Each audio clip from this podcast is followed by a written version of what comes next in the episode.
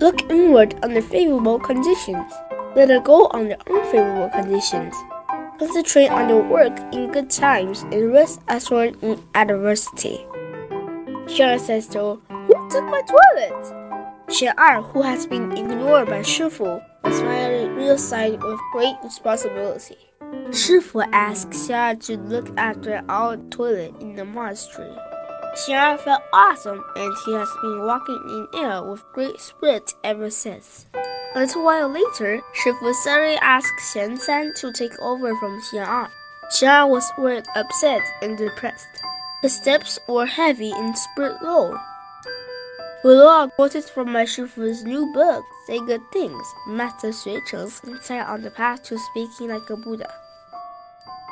Look inward under favorable conditions. Try not to become arrogant. Let it go under unfavorable conditions.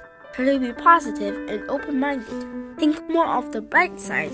Those who are optimistic always see the positive, while those who are pessimistic see only the negative. As a matter of fact, all that is external is a manifestation of the inner world.